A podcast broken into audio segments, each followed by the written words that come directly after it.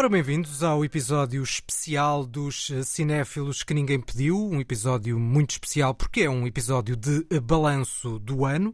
Eu sou João Trugal, nascido em Múrcia. Meu nome é Daniel Mota, nascido em Vila Nova de Gaia. E estás a bastantes quilómetros daqui. Este é um, um episódio. Consegues ouvir o mar? Não consigo ouvir bem. Não consegues? Epá, pensei que o mar entrasse pelas portadas abertas. Eu estou aqui a olhar para o pôr do sol aqui na.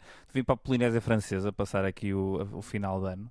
Uh, embora, bora, está ali um par de maitais à minha espera. Uh, não sei porque é que ainda continua aqui, mas pronto, olha, tem que ser. Os nossos ouvintes clamam pela nossa presença e eu não, não, não os vou apontar, ter... apesar, de, é. apesar dos banhos de sol serem muito Tentadores. Tentadores. Vais ter de maturar uma hora, que vamos o tempo da gravação deste. Já tenho uma massagem marcada para a seguir. Lá está, é o primeiro episódio especial e o primeiro episódio em que gravamos à distância. Todos até agora tinham sido gravados com os dois em estúdio.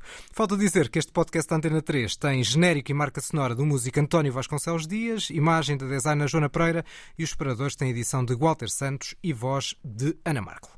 Como dizia, vamos ter um balanço de 2021 à nossa imagem com uma lista muito especial. A lista que ninguém pediu.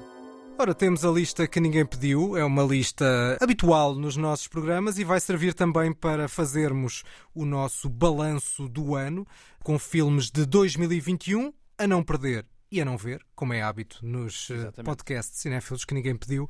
Neste caso, quatro filmes a não perder e dois a não ver. Filmes de 2021, não é assim, Daniel Mata? Filmes lançados em 2021, não em Portugal, porque há filmes que foram só lançados em Portugal em 2021 que nós resolvemos deixar de fora também para nos eh, complicar um bocadinho mais o processo de escolha. Certo, exatamente. Como é que foi o ano para ti, João, em termos de cinema? Foi um ano uh, estranho, não é? Porque os primeiros meses os cinemas estiveram encerrados. Foram quatro meses sem cinema e depois o cinema começou a vir a conta-gotas e, como sabemos, com muitos filmes a aparecerem, uh, às vezes fora de tempo, Uh, já era assim e ainda mais assim ficou, com filmes lançados em 2020 ou em 2019 a só surgirem nos cinemas em 2021, até porque já vínhamos com um ano de pandemia, com as, a distribuição cinematográfica uh, afetada. Ainda assim, eu acho que há, houve muito bom cinema e também muito mau cinema.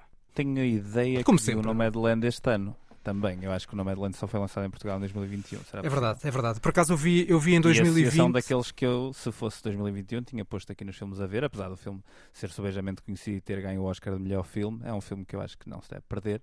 E eu só o vi em 2021, mas lá está, não entra para estas contas. Sem dúvida. O critério é realmente a data de lançamento global do filme ser de 2021, embora possa ter estreado em Portugal, ainda não ter estreado. Só dizer que há aqui um extra, trazemos um joker para os filmes a não perder, caso haja escolhas em comum, não é? Para podermos ter alargar um bocadinho a escolha. Imagina se o Joker era comum. Pode acontecer. Pode acontecer haver um em comum. Eu, eu, acho que agora, agora ficamos uh, obrigados quase a revelar o Joker, não é? Não? Sim, acho que revelamos o Joker no fim, não é? Acho que é, é um bocadinho. É uma, é, seria uma espécie de quinta escolha, uma menção honrosa.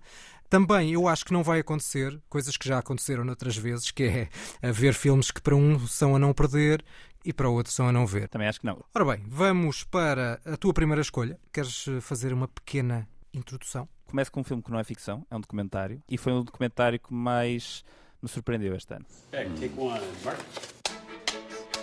Throughout all the years that I've been making music, if you get on a tour bus and you sit on a long drive with a bunch of musicians, eventually the conversation will go to Sparks. My good friends, Sparks! Sparks! Sparks! Sparks! I remember just seeing them all the time, like, who are those guys?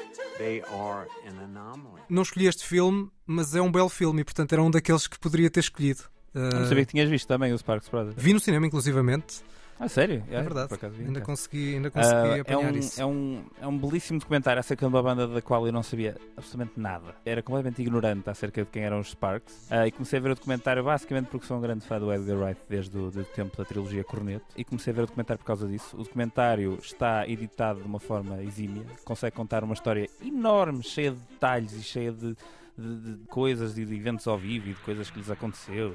São duas personagens excêntricas, duas personagens que parecem escritas pelo Edgar Wright. O próprio documentário é claramente criado em conjunto com os próprios uh, uh, irmãos Sparks. Eu acho que o, o, filme também consegue fazer o seguinte, que é, como estavas a dizer, ter muita informação sem ser aborrecido para quem não conhece, para quem não é super fã dos Sparks, ou quem não os conhece, Exatamente. como tu não conheces, eu conheço alguma coisa mas não conhecia nem um milésimo da quantidade nada, avassaladora de informação que ali está, só que montado de uma forma criativa e também sem retirar uma certa aura de mistério que os Sparks têm e que continuam a ter depois do filme. E isso não é fácil, porque quando entras numa coisa destas de um documentário, um tell-all, um documentário que vai contar a história toda de uma banda, etc., tu consegues muito facilmente entrar num espaço em que de repente desmistificas um bocadinho a criação que demorou tantos anos a se estabelecer. Este documentário do Edgar Wright não só é tão brincalhão e tão gozão, entre aspas, como os próprios Sparks são, como mantém a mística até eleva. Eu acho que no final nós olhamos para aquelas duas personagens que claramente são extremamente idiosincráticas no, no, no panorama musical e consegue mantê-las num espaço muito interessante. Eu que não os conhecia, eu na verdade depois do documentário não fui ouvir nenhum, nenhum álbum deles. Quase que senti que já tinha ouvido tudo o que precisava de ouvir mas logo a seguir vi o Annette, do Leos Carax, com a música dos Sparks, então isto foi uma ótima introdução a ter visto o Annette. Ora bem, vamos uh, para a minha primeira escolha. O que é que tens para introduzir a tua primeira escolha? Vamos para a cerimónia dos Oscars deste ano. You can murder a liberator, but you can't murder liberation. You can murder a revolutionary, but you can't murder revolution. And you can murder a freedom fighter, but you can't murder freedom.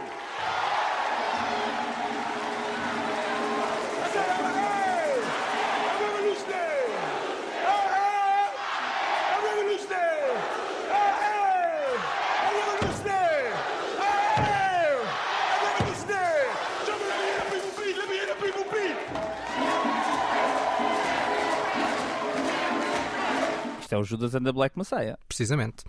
Filmaço. Lá está, o cerimónia dos Oscars, coisa invulgar, porque por norma a cerimónia dos Oscars deste ano diria respeito a filmes do ano passado, mas por causa da pandemia foi aberta uma exceção. Um é, foi aberta uma exceção de aumentar um bocadinho o prazo de elegibilidade. O, o, Judas and the Black Messiah de Shaka King é um filme já lançado em 2021, mas como foi nos primeiros meses, ainda foi a tempo de ser escolhido para os Oscars e na altura de vencer dois Oscars, uh, canção que estamos a ouvir em fundo, e também o ator secundário para Daniel Kaluuya. Na verdade, este filme é sobre os Panteras Negras e temos um líder inspirador, o Fred Hampton, que ouvíamos há pouco neste discurso inflamado e muito inspirador ao mesmo tempo. é das melhores cenas do filme. É incrível. E muitíssimo bem filmada, especialmente a parte em que nós temos este líder inspirador, depois temos um traidor e o realizador foca as reações numa parte do, do discurso do próprio traidor que está a ouvir, uh, supostamente a sentir aquilo tudo, enquanto nós sabemos que ele uh, está feito com os serviços secretos norte-americanos e com o FBI. Isto no auge da luta pelos direitos civis e pela igualdade racial na América. Eu acho que é um filme que consegue ser bastante intenso e profundo, por um lado, sem ser panfletário e lamechas por outro. Eu acho que é um filme muito equilibrado nesse aspecto e tem cenas como esta que são bastante fortes do ponto de vista não só da mensagem, mas do ponto de vista cinematográfico. Eu acho um bom filme, como te disse há bocado. Acho que tem, acho que tem um bocadinho um problema de ritmo. Acho que para o fim o filme abranda um bocado e a conclusão não me transportou como eu estava à espera que me transportasse. O resto do filme interessou-me mais. Gosto muito do Lakeith Stanfield, que é este, este Judas que tu estavas agora, que certo. se refere, que tu estavas agora a falar. Gosto muito dele do, de uma série que é Atlanta. E acho que sim, acho que o filme é ótimo. Acho que é que chega ao fim e perde um bocado de gás e acho que a força da mensagem está lá mas a eficácia da narrativa perde-se um bocado no final. Não, não está nos meus filmes a ver, mas é um filme que eu recomendo também. Não sei se estás a falar só vá, da meia hora final, eu estou a falar. Estou a falar da meia hora final, não estou a falar da cena final. É que a cena, final, final é fortíssima. É fortíssima, exatamente. Fez-me lembrar, sem ser spoiler, porque o contexto é completamente diferente, mas fez-me lembrar uma lógica desconcertante, como por exemplo o Spike Lee fez com o Black Landsman. Ou seja, a cena final é completamente fora do filme, não vou dizer mais do que isto, mas é super forte e é difícil não ficar bastante arrepiado com aqueles últimos último minuto, vá. E é este o desafio que deixo, ao mesmo tempo que acho que o filme tem bastantes características interessantes, a banda sonora, o som está muito bem gravado, tem assim sim, um sim, silêncio. Sim. Tecnicamente o filme é, é, é, brutalmente bem feito e, e, e, mereceu todas as nomeações que teve. Lá está, só, só acho é que essa última meia hora, não é a última cena, porque a última cena concordamos os dois que é muito forte, mas quase que não se justifica a meia hora antes de ter abrandado tanto em relação ao início. Toda aquela introdução à, à cena dos Panteras Negras, etc., do início do filme, eu acho que bate muito mais do que, do que a meia hora. Pelo menos a mim bateu mais. Só queria acrescentar uma, um pormenor final, antes de passarmos para a tua próxima escolha, que é um, há outro filme, na ponta oposta do ano, que também é um filme sobre a questão dos direitos civis da América Negra, que eu acho que é muito forte. O Judas and the Black Messiah é um filme de ficção baseado em, em factos verídicos. Este é um documentário, que é o Summer of Soul, sobre o, um, Woodstock Negro, um festival de grande dimensão com grandes músicos negros uh, Stevie Wonder, Nina Simone, Sly and the Family Stone, um, no festival do Harlem, que surgiu curiosamente no mesmo dia em que o homem foi à Lua. E acho que é um documentário que está muito bem filmado, que pega na parte da música, que é imponente, e pega também com todo o contexto histórico que surgiu naquela altura, ainda por mais esse festival foi muito pouco conhecido, fica como uma espécie de sugestão B. Eu não, não coloquei nos quatro filmes a não perder. ver o Summer of Soul, pá. Fica essa sugestão para veres. Não coloquei nos quatro filmes a não perder porque não dá para escolher tudo, mas não resisti à boleia deste filme anterior a fazer uma pequena referência a ele. Posto isto, vamos então para a tua segunda escolha Esta segunda escolha vai já começar a controvérsia, né? Sei Vai. que é um filme que tu não vais recomendar a ver. e vou recomendar, Aqui mesmo para picar. e vou recomendar eh, para não ver. Não, não recomendas para não ver, mas eu tenho a certeza que tu não o recomendarias para ver. Je crois que je suis tombé amoureux de toi en fait. Je sais que tu dois me prendre pour un fou, tu ressens sûrement pas la même chose, mais peut-être qu'on peut essayer d'être amis déjà, et puis après on verra.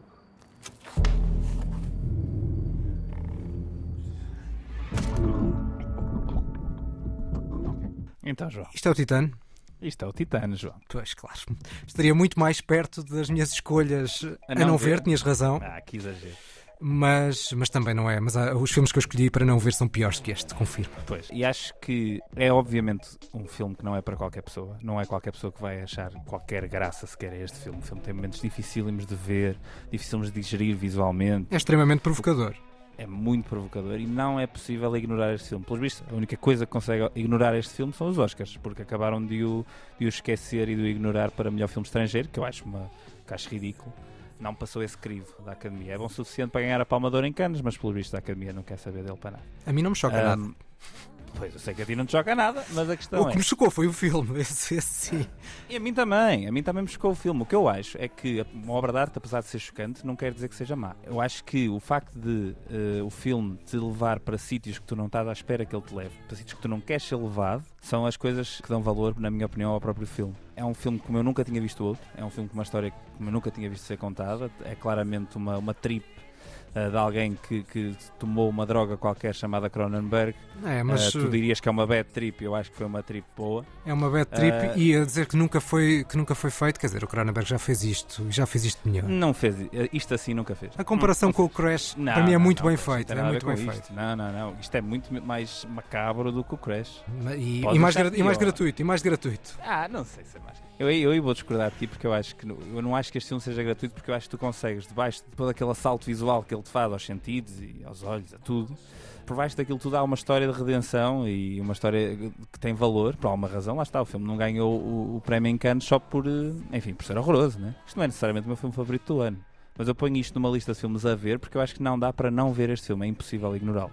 Tu ainda não apresentaste propriamente uma sinopse do filme, porque o filme não tem propriamente uma sinopse muito clara, pelo menos sem revelar alguns aspectos fundamentais, eu posso não é? apresentar uma sinopse Não, do filme. quer dizer, no- nós não fazemos uma sinopse convencional, Há uma não é? senhora que quando é criança. Fica ao desafio. eh, Isto vai ser, vai ser agora, vai ser de, de Vamos lá, improviso. vamos lá Há uma senhora que quando é criança tem um acidente de carro e fica com uma placa de titânio na cabeça. Esse acidente de carro deve-se à negligência parental e essa negligência parental vai moldar o seu caráter para o resto da sua vida, provocando nela a sensação de abandono e obrigando-a a procurar a vida toda coisas extremas para se confortar. Muito bem, se isso foi por improviso, não, não diria nada, bravo. Foi de improviso, foi, foi de improviso. Sendo que não é fácil, porque é, é complicado explorar o que o filme é sem dizer algumas coisas que seriam francamente spoiler. E tu não o fizeste. Não, isto são, é os primeiros dois minutos do filme. Mas Se- são a base para tudo o que acontece depois. E, e sem perceber esta relação filha-pai, eh, não se percebe ao que é que o filme quer chegar. Eu ainda não consegui ver o primeiro filme da realizadora, o Raw, que também, também tem vi. boas, boas críticas, mas quero muito e acho que é uma. A Júlia do Cornell, não sei como é que se diz, é uma criadora a ter, a ter debaixo do olho para os anos que vêm. Eu vejo aí, nessa tua análise, um filme potencialmente bom, mas eu acho que o filme se eh, despedaça no meio de toda aquela provocação e, acima de tudo, a partir de meio, eu acho que é sempre a descer. O filme acho que perde completamente o controle sobre aquilo que quer contar e acho que passa apenas a ser provocação gratuita. Então eu acho que perder o controle é a intenção. O filme quer parecer que perdeu o controle. Eu acho que é exatamente essa a intenção dela. Logo, quando é tudo intencional, eu consigo dar sempre valor ao criador porque tudo o que ela me está a apresentar foi pensado e foi construído para ser assim. Vamos para a minha segunda escolha. É o único filme que eu trago que não é falado em inglês. Eu escolhi um excerto muito pequenino porque estou convencido que não há muita gente do nosso auditório que ouça o nosso podcast que fala esta língua. Vad heter du? Julia, Heter Eivind. Eivind. ikke si det. Hvorfor ikke det? For da bare finner jeg deg på Facebook. Og så. Ja, ja, ja. Det er lurt. Ok, Ok, ha det. ha det. O primeiro desafio é saber se adivinhas qual é que é a língua que nós acabamos de ouvir. Isto é finlandês. Não é? Ah! Não é? É que, Mas eu a- lembro-me de falar, falares que adoraste um filme finlandês, então aí. Mas é perto, é norueguês e é de um realizador com mais impacto já a nível internacional. Só para que se perceba, já fez um filme com a Isabel Huppert, o Jesse Eisenberg e o Gabriel Byrne. Este realizador chama-se Joachim Trier, não sei se é assim bem que diz, é Joaquim, simplificando. O filme chama-se A Pior Pessoa do Mundo. Ainda não estreou em Portugal, passou, eu vi-o no, no Lisbon and Sintra Film Festival. Este realizador eu acho que vai dar muito que falar. Ele já fez esse filme, O Ensurdecedor, que era um bom filme com, com produção internacional. Já fez outro filme interessante norueguês chamado Oslo 31 de Agosto. É uma escolha recorrente em festivais. Este filme passou por Cannes. E é uma belíssima história, por episódios, que acompanha as dúvidas emocionais e profissionais de uma millennial. Contada por episódios, porque o filme está efetivamente dividido em vários capítulos e essa divisão resulta muito bem, dá, ajuda a dar ritmo ao filme.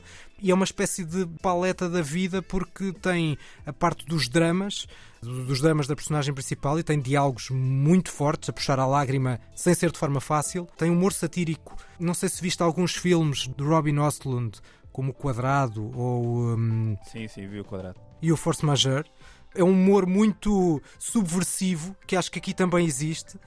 Há descoberta romântica, há intervenção social, acho que há um pouco de, várias, de vários pontos, ao mesmo tempo que aquela personagem está completamente perdida. É um filme muito equilibrado, muito bem conseguido do início ao fim. Acho que tu não viste, não é? Porque na altura Não, tinhas nem, dito. nem havia forma de eu ter visto. Certo, exatamente, é verdade. Eu estou a sugerir que é um filme a não perder, mas que não é para já, não é? Porque É, é não filme- perder, mal consigam. é o problema de, de destacarmos filmes de- do ano, porque o filme ainda não estreou e, portanto, só no ano seguinte é que ele, é que ele chegará cá. E espero que chegue, e acho que vai chegar. Venceu o prémio de melhor atriz e o desempenho de Renate Reins, para além de ser lindíssima, é uma, tem um desempenho extraordinário. Uh, venceu em Cannes e é um belíssimo filme que vos sugiro que vejam. E vamos para a tua escolha seguinte. Vamos embora. Este filme, falámos há pouco tempo. Há pouco tempo, sendo que as pessoas que nos estão a ouvir não fazem puto de ideia de quando é que é o pouco tempo. Sabes que quando tu mudas de fuso horário, como eu mudei para vir aqui para Bora Bora, o tempo torna-se um conceito muito mais abstrato. Exatamente, especialmente quando se está de férias no bem bom, enquanto outras pessoas estão a trabalhar, não é? Ah, desculpa, não, não, não pedi, não foi para aqui, a cascada de camarões não é para aqui, desculpa. Bom, e ainda goza, vamos é ouvir o terceiro certo.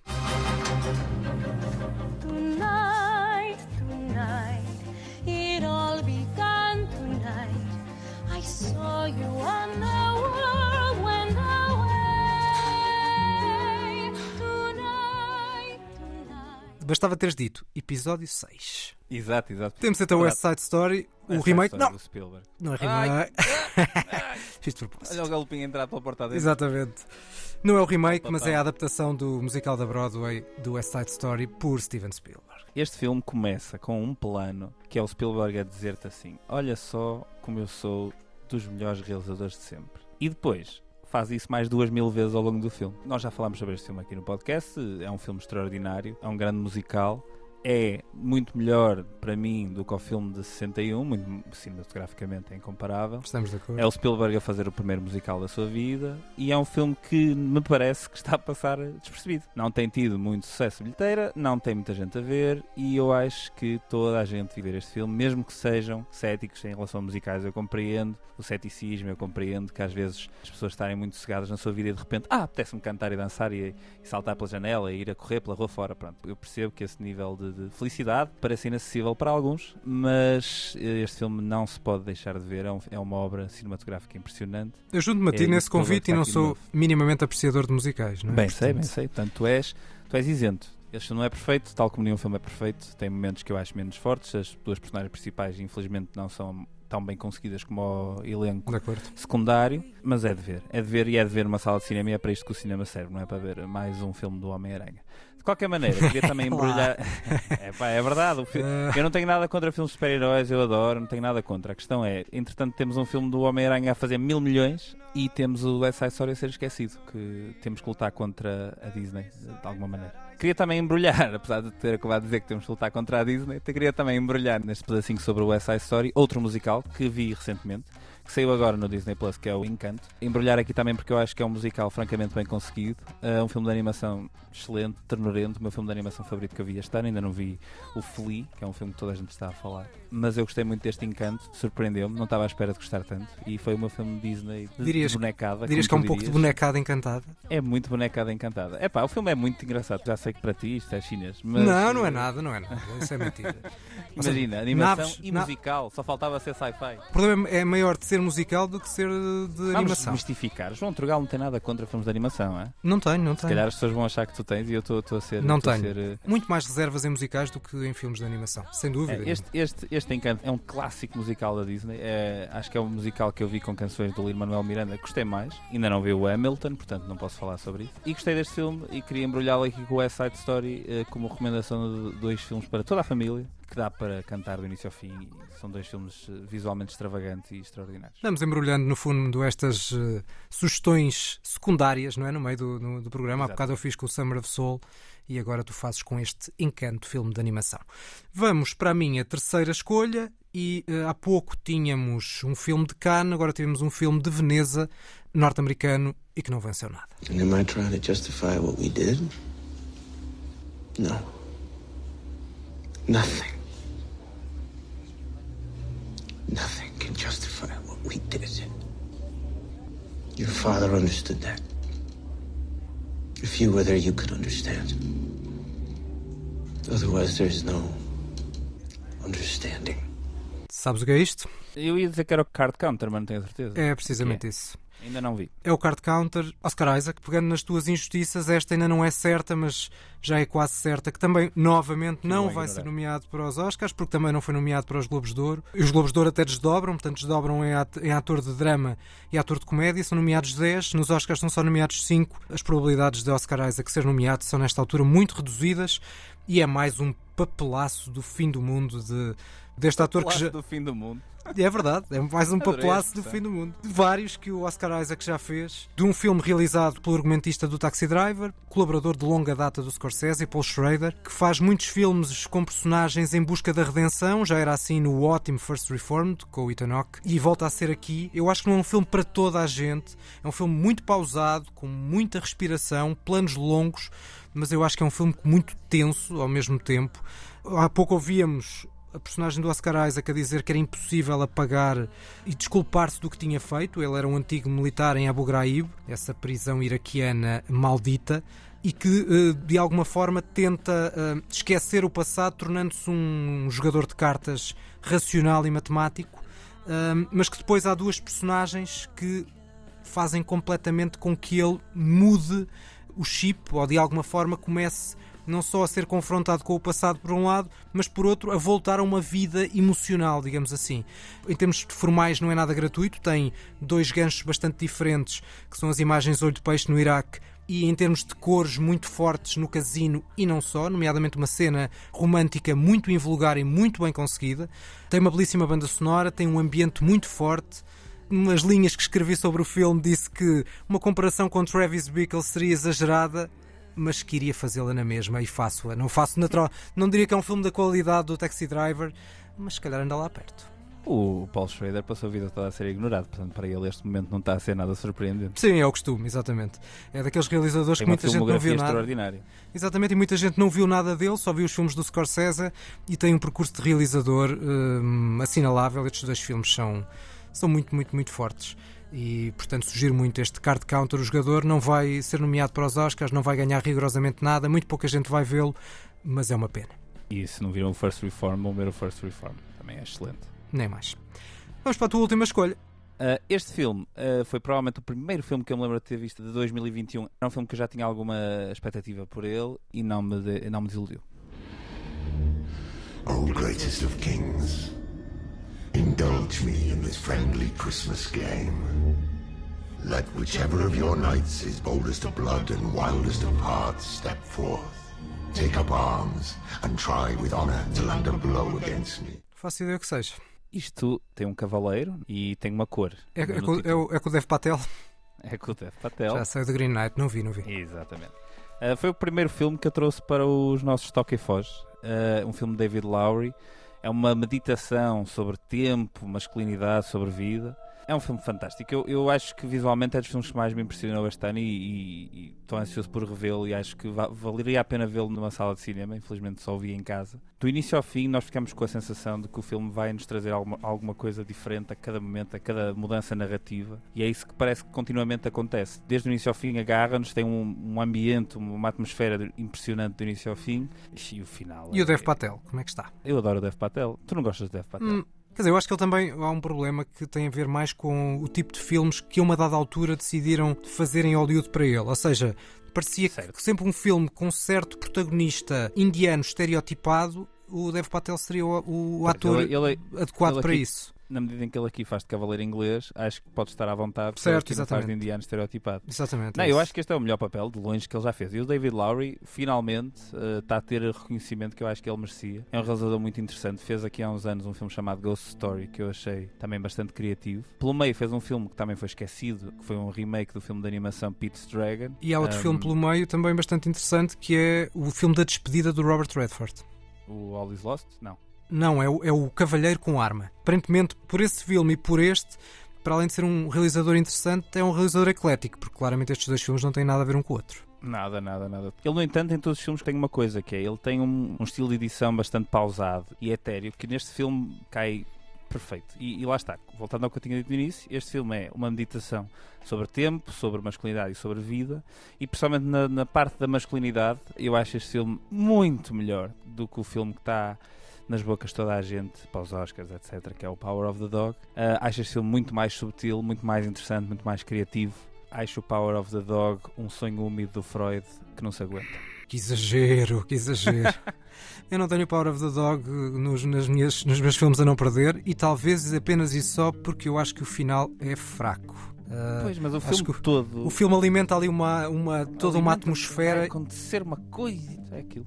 e depois o Pronto, e, final. há, e há aqueles momentos em que tens o Benedict Cumberbatch a enfiar uma estaca no, no- no chão e aquilo é tudo feito. Opá, é o que eu digo, é o sonho molhado do Freud. E talvez também possas dizer que o ritmo em certas alturas é pouco coeso. Acho que a parte estética é ótima, mas não chega para compensar alguns problemas de ritmo do Power of the Dog. Não, não, e mais dois planos de paisagem e eu ia desligar o filme. Percebo, isso até percebo. De alguma maneira, ou seja, é demasiado contemplativo, está demasiado deslumbrado com a parte estética que quer porque, mostrar. até porque o filme. Eu percebo que a, essência da paisagem no Power of the Dog simboliza ah, o isolamento e o facto de aquelas pessoas estarem isoladas num sítio e isso faz com que elas não consigam expressar os sentimentos e com que tenham que ser de uma certa forma. Eu percebo que ela filma muitas paisagens por causa disso. A dada altura, eu já percebi. A altura, o que eu estou a ver são umas montanhas muito giras. E é isso. Se calhar convém voltar a centrar no filme Sim, que tu escolheste. o, o filme a ver, que, que eu escolhi aqui, a, última, a minha última escolha para a ver é o The Green Knight de- do David Lowry, e esse sim é um filme a ver, e que lá está, mais um que não há assim. Eu usei um bocado este critério, fora o West Side Story, que eu acho que foi bastante falado, os outros três filmes, não me parece que há assim tanta gente a ver e a falar sobre eles, e, e estes não são necessariamente os meus quatro filmes favoritos do ano, também não te sei dizer quais é são os meus quatro filmes favoritos do ano, mas o Green Knight é um dos meus filmes favoritos do ano e é um filme a ver. Sim, muitas vezes também tentamos fazer escolhas que sejam suficientemente diversas. É possível que, por exemplo, que eu, eu não, não recomendei o Summer of Soul, mas calhar é possível que eu goste mais do Summer of Soul do que algum destes quatro que aqui Claro. escolhi. Ora bem, vamos para a minha última escolha, e na última escolha eu acho que vamos entrar em alguma polémica, porque eu acho que o filme para ti te aborreceu, por algumas ideias que tu disseste.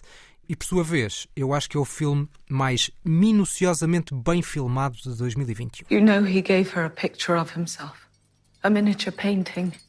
She wore it around her neck, same as the one that I wore around my neck.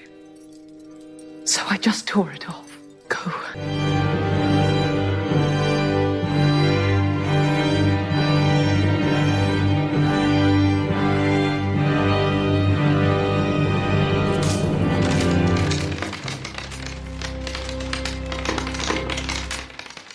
Que filme é este, João.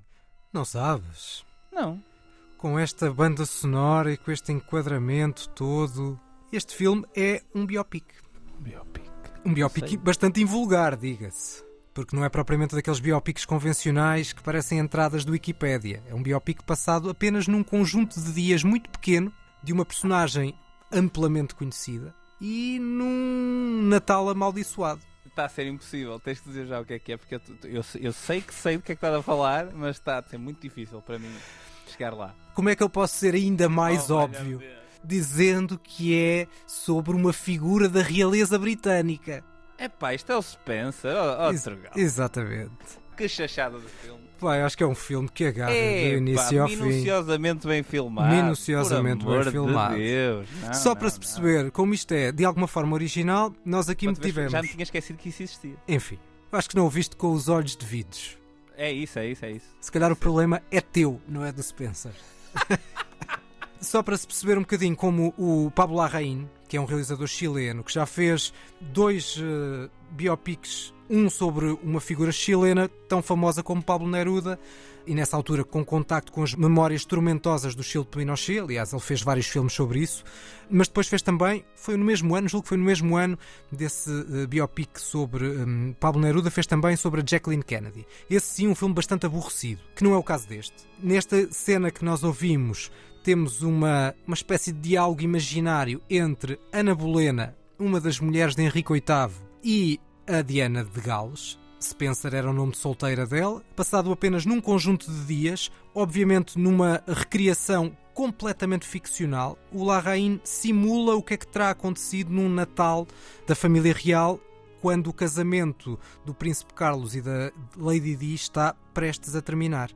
Ah, Lady D. Não estava a esperar que e olha que eu não sou propriamente. Desenvolveste muito carinho pela senhora a ver este filme. É o que eu estou a sentir. Ah, sim, quer dizer, pelo menos pela forma como o Larraín tratou o filme. E também é, É. talvez seja porque eu não, não suporto realeza e, portanto, tudo o que seja esse Não, contexto. facto, o filme é feito para ti, se não suportas realeza. Se há coisa que o filme é, é anti-realeza. Toda a gente é um vilão neste filme, menos a Diana. Estou certo. Os filhos. Exatamente. Eu acho que o filme consegue-te dar, como dizias, a pior imagem possível da família real britânica, mas ao mesmo tempo consegue fazer isso com uma elegância extrema. Tu não achaste, por exemplo, aqueles primeiros 15 minutos, só a introdução, particularmente bem filmada e cativante? Nem a cena do jantar. Acho que o Spencer está mais perto de ser o Shining. Ele quer muito ser o Kubrick com este filme. Certo. Isto E não é bem, uma coisa bem, necessariamente bem. má. Isto não é uma bem. coisa necessariamente má. Mas o meu problema é que o filme, para ter ambiente, usa duas armas. Respiração muito intensa quando se fala. Eu sou a Kristen Stewart a fazer de Diana. E eu estou muito, estou muito mal. E é isto para mim a, E- e eu até te vou a dizer. performance eu- da Kristen Stewart. Eu até te vou dizer, acho que a Kristen Stewart é muito exagerada em certos momentos, certo? Ah, sim. Nomeadamente naquele que vai entre o minuto zero. É propositado. Eu, Ou ta- eu seja- sei que é propositado. mas seja- não, gosto, não gostei. No limite, eu acho que podia ser uma espécie de Herman a pôr a Maria Rueff a fazer de, de Diana Spencer. Mas eu acho que isso resulta porque é sarcasmo, é puro sarcasmo. Pois é capaz de ser, mas todo o filme se leva demasiado a sério para eu perceber que aquilo é. Sarcasmo não tem, não tem assim tanta graça. E o que eu acho do filme é que, e lá está, ele, ele, ele força-te um, um ambiente pela garganta abaixo. A banda sonora do, do Johnny Greenwood, novamente, como uma É peça single, eh, à parte, é extraordinária. E tal como no Power of the Dog, o filme que ela veste é eh, muito pior que a banda sonora. Uh, a cena que estás a falar de jantar é uma cena, é a única cena que me bateu, lá está, é a única cena em que o filme é o filme de terror que quer ser, eu acho. Uh, e depois é uma cena, são, é uma hora e meia da Diana e um espantalho, é o que eu achei. E para tu perceberes, eu tinha aqui um- uma notinha de filmes que eu queria falar à parte dos que escolhi e tinha o Spencer como filme para dizer mal. Já preparado, já ninguém vai falar disto, né? ninguém se vai lembrar deste filme, mas eu vou querer só dar aqui mais um- umas lambadas no, no Spencer. Enfim. Eu queria ver o Jack e já não quero ver por causa deste filme. Deixa-me só dizer-te, para fechar, estamos entretanto já a fechar os filmes, a não perder. Houve um filme que eu esperava que tu trouxesses e não trouxeste, que foi o Anete. Pois, eu esperava que tu trouxesse e não trouxeste. E também não era o meu Joker, e também não era o meu Joker. Não, não, nem é o meu. Ah, eu, eu ia, eu ia confiante que tu ias trazer o Annette, por isso é que não o trouxe, porque a gente já falou do filme várias vezes. Aliás, eu, eu também escolhi um bocadinho aqui o Sparks Brothers a pensar nisso, porque de alguma forma eu gostava de falar do Annette. Acho uma obra singular, é um filme a ver, sem dúvida nenhuma. É um filme difícil, eh, muita gente o vai achar extremamente chato. E há bocado falámos de musicais e podia ter de novo falado do Annette, que é um musical. Certo. Tem muito mais música que o West Side Story. Como tu não falaste, eu achei que podia ser o quarto filme, e por isso é que não, Não, puxei não, o não. assunto. Mas também gostaste do Annette, por isso. Porque é que não o trouxeste? Certo, porque não sei, talvez porque estes quatro filmes gostei mais. Acho que há, problemas no Anete. O filme não consegue ter o ritmo que consegue ter naquela primeira meia hora, 40 minutos, que são do melhor cinema que vi em 2021, isso sem dúvida. O Anete é curioso porque eu estava agora a ver as escolhas que eu fiz e o Anete consegue ter um bocadinho do que eu gostei de cada um deles. Ou seja, no caso dos Sparks Brothers é óbvio, tem a música dos Sparks, é provocador como o Titan, é um musical como o West Side Story e visualmente é impressionante como o Green Knight. Portanto, Muito o filme bem. tem, tu- tem, tem tudo coisas que eu, que eu gosto e que, que mencionei nos filmes anteriores. Vamos, se calhar, só revelar os jokers que eu e, e tu tínhamos, dado que nenhum de nós escolheu eh, filmes em comum. O meu extra a não perder era o Last Night in Soho, do, do Edgar Wright. Ah, tinhas um segundo, um segundo filme. Olha que Um eu, segundo Edgar- Edgar Wright. Eu acho- eh, eu acho Sparks todo o amor Brothers- que possa ir para o Edgar Wright. eu acho Sparks Brothers bastante mais interessante do que o Last Night in Soul. Eu acho Last Night in Soho um filme a ver de série B. Acho um- uma experiência de giallo do Edgar Wright extremamente bem construído do início ao fim. Este filme fez-me um bocadinho lembrar o que eu sentia a ver o Knives Out aqui há uns anos. Knives Out acho que é um filme mais competente, mas acho ambos exercícios de estilo e de género extremamente bem conseguidos por realizadores muito bons. Ele quer muito ser o, o Dario Argento neste filme, pelo menos. Sim, sim, sim, e é assumidíssimo, acho eu. Sim, sim, sim, sim. Quer ser, e acho que o próprio Dario Argento eh, aprovou, teve esse selo de qualidade. Mas eh, se calhar também ajuda. Eu, eu, por exemplo, eu, não, eu não, não, não sou fã do Suspiria, é s- obviamente um grande filme, um filme de Uhum. referência para gostar Sim. deste filme. Curiosamente, se estamos a falar de cinema italiano como influência, o meu filme, o meu Joker é o Três Andares do Nani Moretti. Dani Moretti. Portanto, também temos aqui um bocadinho de cinema italiano nestas escolhas Joker que não passaram pelas escolhas principais, mas que nós também entendemos eh, recomendar às pessoas que vejam. Na Queria ver- só deixar mais do- dois filmes de nota assim de passagem, que é o Dune, que nós já falamos aqui. O- não, não vou escolher nem para ver nem para não ver. Acho que quem não viu o Dune vai ver, eventualmente vai ser um, um sucesso, nem que seja quando sair a segunda parte.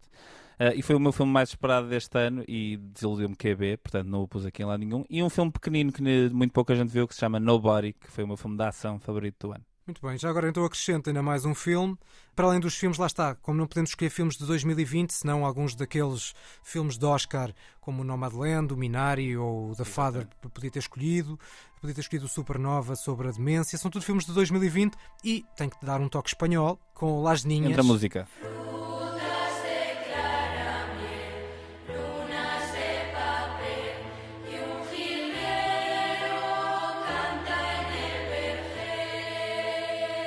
Foi o filme que ganhou os Goya, os filmes do meu cinema, cinema espanhol. Filme do meu Ah, cinema. ah, e é um filme muito interessante, só que lá está, só chegou a este lado da península em 2021 e era de É, 2020. há coisas que deviam ter ficado do outro lado, não é? Não, não deviam, não. Ah, As Raparigas Las Ninhas, de Pilar Palomero, que é um filme sobre alguns dos fantasmas políticos da Espanha contemporânea, ahm, sobre também a educação e uma certa educação conservadora. Tem um belíssimo final, talvez o melhor final de filme que vi em 2021. Recomendo muito. Portanto, temos aqui um conjunto vasto de escolhas cinematográficas de 2021. Sim, sim, sim. Vamos passar agora para aqueles que nós sugerimos para não ver. O meu primeiro filme a não ver foi a minha maior desilusão do ano. Where are we? Tokyo. A moving portal makes it harder to track us. Seeker's the best of them. Portal's clean. We do no shadows. I don't remember this. We don't have to run to phone booths anymore either. Isto é o novo Matrix. Isto é o novo Matrix, como tu dizes, João. Eh, isso é como se diz em Espanha.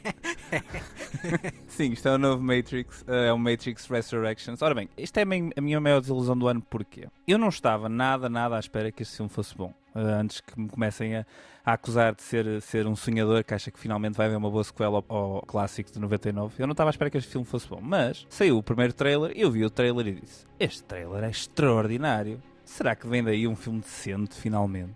E não. Uh, e eu sei que estamos em polos opostos, não achas o primeiro filme nada de especial. O primeiro filme para mim é um filme formativo na minha, na minha experiência de ver cinema e de consumir cinema. Eu vi o filme, tinha pai 10 anos na RTP1. Deixa-me só dizer, dado que referiste isso, ou seja, eu acho que o filme esteticamente, quer em termos sonoros, quer em termos visuais, é impressionante, até no contexto dos anos 90. O que eu não gosto é do argumento. Acho o argumento. Compreendo, compreendo. Eu, eu- repara, eu, eu sou aquele gajo que já viu o primeiro filme com o comentário providenciado no Blu-ray eh, com dois filósofos a falar um com o outro sobre o filme. Portanto, eu sou mesmo muito fã do primeiro, acho um filme extraordinário, um objeto raro em Hollywood. É derivado de imensa coisa. Se fores ver o Ghost in the Shell, se fores ver tanta coisa japonesa, o filme deriva de muita coisa de lá. E é verdade, e eles colocam muita coisa dentro do filme que já tinha aparecido antes. De qualquer maneira, acho um filme incrível.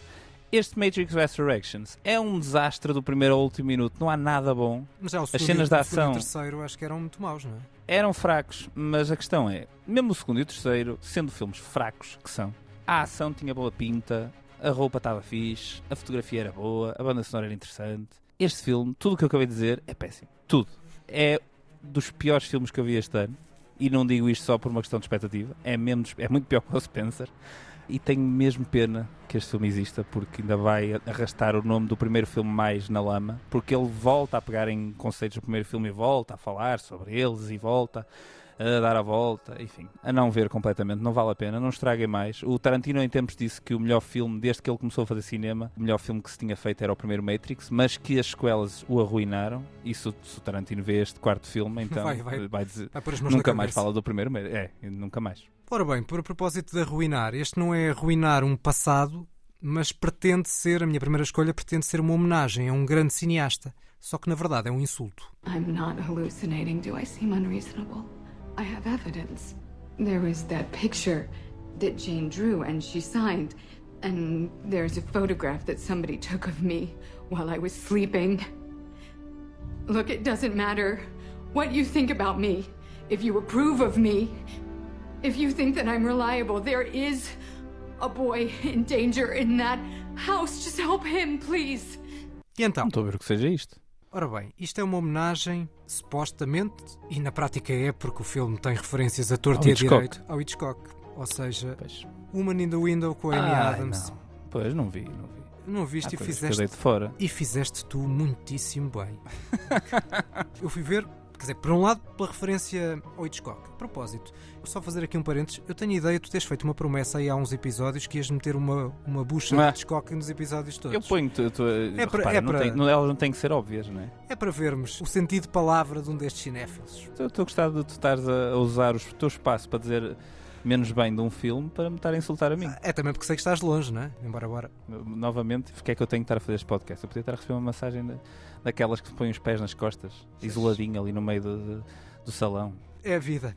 Mas voltando ao filme, eu também vi porque o filme é do Joe Wright, ou seja, eh, e eu acho que houve coisas interessantes que o Joe Wright já fez. Que deixou de ser uma chancela de qualidade há muitos filmes. É verdade, é completamente verdade. Mas eu acho que o melhor filme dele é um thriller É como este primeiro? é. É o segundo, que é o, é o Atonement, o Expiação. Ah, sim, claro. Sim, sim. E o Atonement, mascarado de um romance em termos de guerra, é um thriller. É um thriller psicológico. Certo, completamente de E, acordo. e este é um thriller psicológico também, e portanto havia, embora eu, eu- vi todo o passado do filme, o filme era foi um desastre de produção ao ponto de- do Tony Gilroy, um segundo realizador, ter pegado no filme para tentar melhorá-lo e deixou-o como está, quase dando a impressão de que a coisa era um caso perdido. Tem referências ao Hitchcock, não só na de ser uma espécie de janela indiscreta moderna, mas também porque a personagem principal da Amy Adams, assim do nada, começa a ver certos de filmes do Hitchcock, só que o argumento é um absoluto desastre.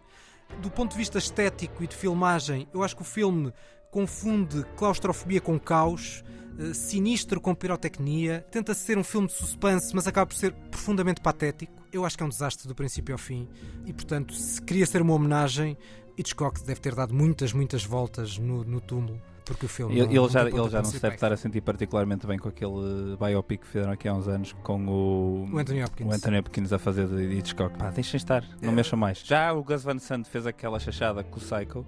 Pronto, este não é uma, uma- um remake direto, né? é uma, só uma, uma obra cheia de referências. Epá, mas para quê? O homem era brilhante, deixem-no estar sossegado. Posso dizer que o Hitchcock, o Hitchcock filme, ao pé deste, é uma, também não acho grande É coisa, obra- mas ao é pé uma deste é uma obra-prima. obra-prima. Uau! Uh, este é mesmo, mesmo muito mau. E é daqueles filmes que uh, faz jus à fama que tem, a fama que teve num processo todo atribulado. Era uma fama negativa e cumpre. Mas para a tua segunda escolha. Este filme foi o filme que eu vi há menos tempo e estou a ouvir tanta gente a dizer bem disto que eu não entendo. Não entendo o que é que se passa no mundo. I heard there's an asteroid or a comet or something that you don't like the looks of. Tell me about it. You got 20 minutes. 20 minutes? Go. Uh, a comet between 5 to 10 kilometers across that we estimate came from the Oort cloud. And using Gauss's method of orbital determination and the average astrometric uncertainty of 0.04. Whoa, whoa, whoa, whoa, whoa. The hell I'm so what? bored. Just tell us what it is. This- this- Seriously, stop. Acho que há muito pior cinema em 2021 do que este filme, do que o Don't Look Up, mas percebo o teu ponto na medida em que também não entendo este type. Eu sei que há piores filmes do que o Don't Look Up em 2021, mas não sei se há algum filme tão desnecessário e tão sem qualquer tipo de rumo como o Don't Look Up este ano. É um filme do início ao fim tão cheio dele próprio, a achar-se tão inteligente e a achar-se tão esperto. Eu do início ao fim só consegui ouvir as estrelas de Hollywood cheias de dinheiro que estão a fazer aquele filme a dizer Hã? olha como nós somos inteligentes a dizer às pessoas que o mundo realmente está-se a cagar para elas. O Adam McKay, que é o realizador deste filme, desde o Anchorman, de 2004, que não faz um filme de jeito, na minha opinião. Eu não gostei do. Vice, não gostei do Big Short e este ainda gostei menos.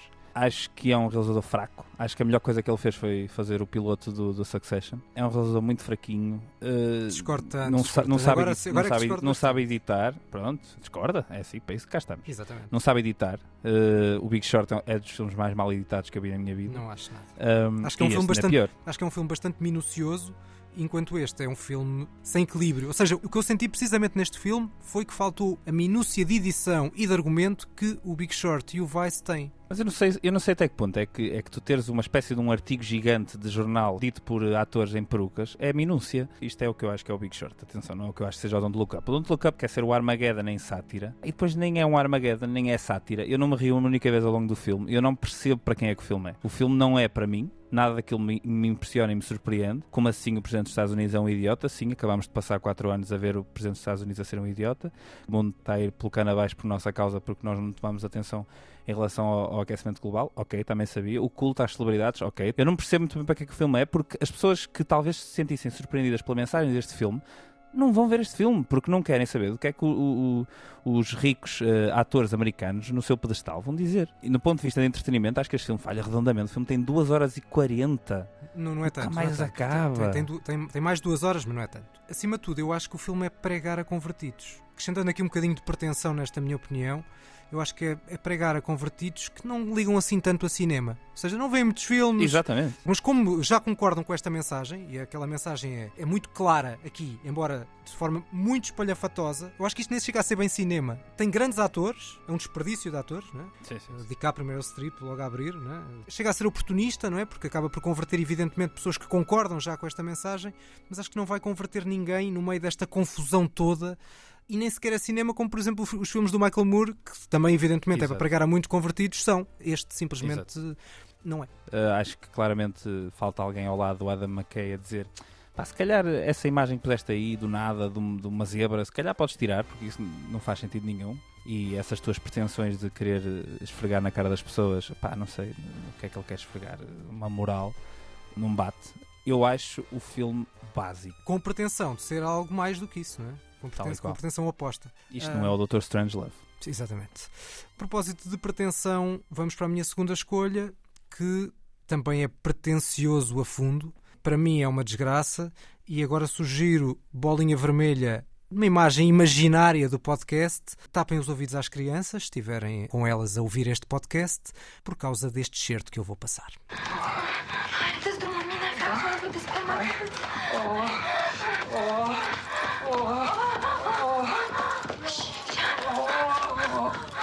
acaba de despertar.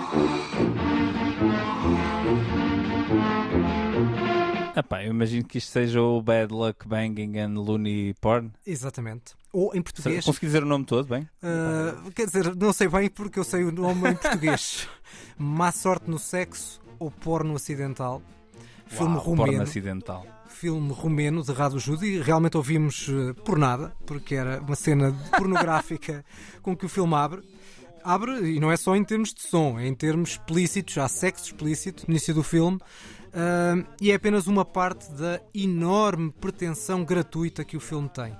Ah, este filme romeno, que ah, parece gozo, mas venceu o Urso de Ouro em Berlim, e realmente parece gozo porque diria que é no pior dos sentidos um trabalho académico em que parece que deram uma espécie de coquetel marado de drogas ao realizador. Pronto, e depois saiu uma coisa assim meio calhas, Assim meio que, que chamar encenação a tudo aquilo que está ali já me parece exagero. O ponto de partida até é bastante interessante. É uma professora que é apanhada numa gravação de um filme pornográfico e cuja imagem depois fica manchada na escola onde dá aulas por causa de uma, de uma questão do, do passado e de perceber até que ponto é que os pais dos alunos vão ou não querer que aquela professora continue a dar aulas aos seus filhos. Isso Ah, parece-me um, um argumento de uma, de uma comédia muito manhosa que está sempre a dar na televisão com a Cameron Diaz, pá, e lá o que é. É exatamente a mesma premissa. Provavelmente depois é mais interessante este, não sei. Não, não é nada, não é nada. Não é- eu, acho, eu acho que prefiro, às escuras, não sei de que filme é que estás a falar, mas prefiro ver o filme da Cameron Dias porque certamente não é pretencioso. Este mistura isso tudo com as marcas da pandemia imagens soltas de Bucareste.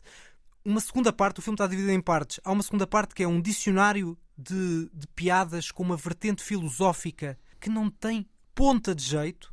A parte final, a parte final do filme é o debate entre os pais e a professora a propósito daquela situação de continuidade ou não da professora na escola, que podia ter graça se bem escrita e se bem encenada, não é o caso, é um absoluto desastre. Eu acho que escolhi a nata, a nata da nata. A nata do desastre. A nata da nata do desastre nestes, nestes dois filmes, a não ver, completamente diferentes, um americano, um romeno. Este filme lá está, é, é, a prova de que há escolhas nos festivais de cinema que podem ser, podem dizer muito a uns e não dizer nada a outros. Sim, e há que ver que nós aqui trazemos filmes que têm o um mínimo de reconhecimento para filmes a não ver. Certo. Porque eu podia ter dito o pior filme que vi este ano foi o novo Space Jam, mas acho que isso não interessa a ninguém falar sobre isso. São filmes com algum. em que nós esperamos algo, não é? Ou seja. Exatamente, exatamente. Eu quando fui ver o Don't Look Up e o Matrix, eu estava a pensar, é pá, pode ser que há filmes que já se vai ver e a expectativa é zero. Portanto, daí não, não sobe. Há outros filmes que se vai ver e não se espera nem que seja bom nem que seja mau, só que se entretenha. Enfim, uh, estes são filmes que nós estávamos à espera de alguma coisa ou, ou que o discurso à volta desses filmes uh, de alguma forma nos suscitou o interesse e nós não gostamos, pois mas não deixem de ver. Exato. Uh, é sempre a lógica. O a não ver também é para ver. Uh, posto isto, vamos é concentrar-nos no essencial, vamos resumir, não é? Resumir a matéria dada e fazer um resumo dos filmes a não perder, primeiro, de um, 2021. A ver The Sparks Brothers, do Edgar Wright. Judas and Black Messiah, de Shaka King. Titan, de Julia Ducournau. A Pior Pessoa do Mundo, do norueguês Joachim Trier. West Side Story, de Steven Spielberg. The Card Counter, o jogador, de Paul Schrader. The Green Knight, de David Lowry. E Spencer, de Pablo Larraín, a que podemos acrescentar ainda os nossos jokers. Last Night in Soho, de Edgar Wright. E uh, Três Andares, de Nani Moretti, a que acrescentamos ainda o Annette, de, Exato, um, o, nosso, o nosso Joker partilhado. Exatamente, de Leos Carax, o nosso Joker, que não foi Joker, nem foi escolha principal, mas qualquer um de nós podia tê-lo trazido. Uh, para além, claro, não esquecer de Las Ninhas, as raparigas de 2020, como a minha escolha. Oh, a minha escolha fora, mas que eu não deixo. Faço questão de trazer para trazer um, um filme espanhol para este balanço de 2021. Filmes horríveis. O que é que temos? Não é esse o título da, da do separador. Não é filmes horríveis. Filmes a não ver, digamos assim. Filmes, filmes a, não, a não ver. Eu tenho Matrix Resurrections, da Lana Wachowski. Woman in the Window, Mulher à Janela, de Joe Wright. Don't Look Up, do Adam McKay. E Má Sorte no Sexo ou Porno Acidental, de Radu Judo, o realizador romeno. Pronto. São as despedidas. Aqui uma bela coleção. Acho que está aqui uma bela coleção de filmes, apesar de tudo. É verdade. Não sei se ainda vais ver mais algumas coisas, embora agora presumo que tenhas mais do que fazer do que ir ao cinema. Ah, aqui, não, eu, eu aqui consigo ver, eu aqui consigo ver os filmes que quero. Eu sinto como se estivesse em casa. Hoje em, hoje em dia dá sempre para isso, não é? É, é hoje em dia é, é muito fácil. Conseguimos... Com qualquer, qualquer coisinha, qualquer ligação à internet, como esta, que eu tenho aqui de boa qualidade neste resort, qualquer ligação à internet dá para ver tudo. Pronto, desejo-te boas férias uh, e é o fim Obrigado. deste episódio especial. Sigam-nos no Facebook e Instagram, neste podcast da Antena 3, os cinéfilos que ninguém pediu, podcast quinzenal. Esta semana tivemos esta, este episódio muito especial de balanço 2021. Na próxima semana voltamos com um episódio regular, se calhar, muito provavelmente dedicado ao novo filme de Paul Thomas Anderson. Até lá. Este é o último episódio de 2021 espero que o ano que vem aí seja repleto de bons filmes e de bons episódios dos cinéfilos que ninguém pediu. E tal como os parques cantam no Anete, sou meio Start 2022.